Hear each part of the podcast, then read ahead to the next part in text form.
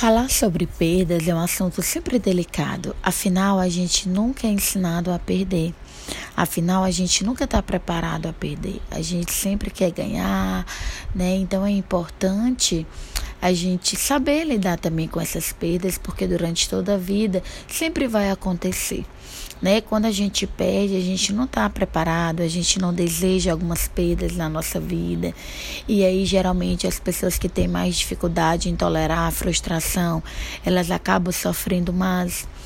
A gente precisa, falando de perdas amorosas, saber que o amor nem sempre é eterno. E alguns relacionamentos eles podem acabar ou por separação, ou por traição, ou por morte.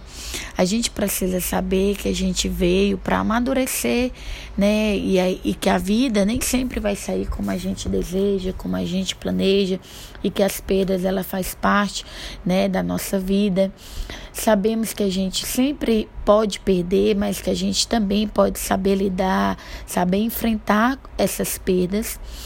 As pessoas elas não estão admitiram perder. No mundo de hoje, onde se prega que tudo que a gente quer é possível, que a gente pode alcançar tudo, né, e que de fato isso não é bem verdade, essa dificuldade de perder, ela tem aumentado, né?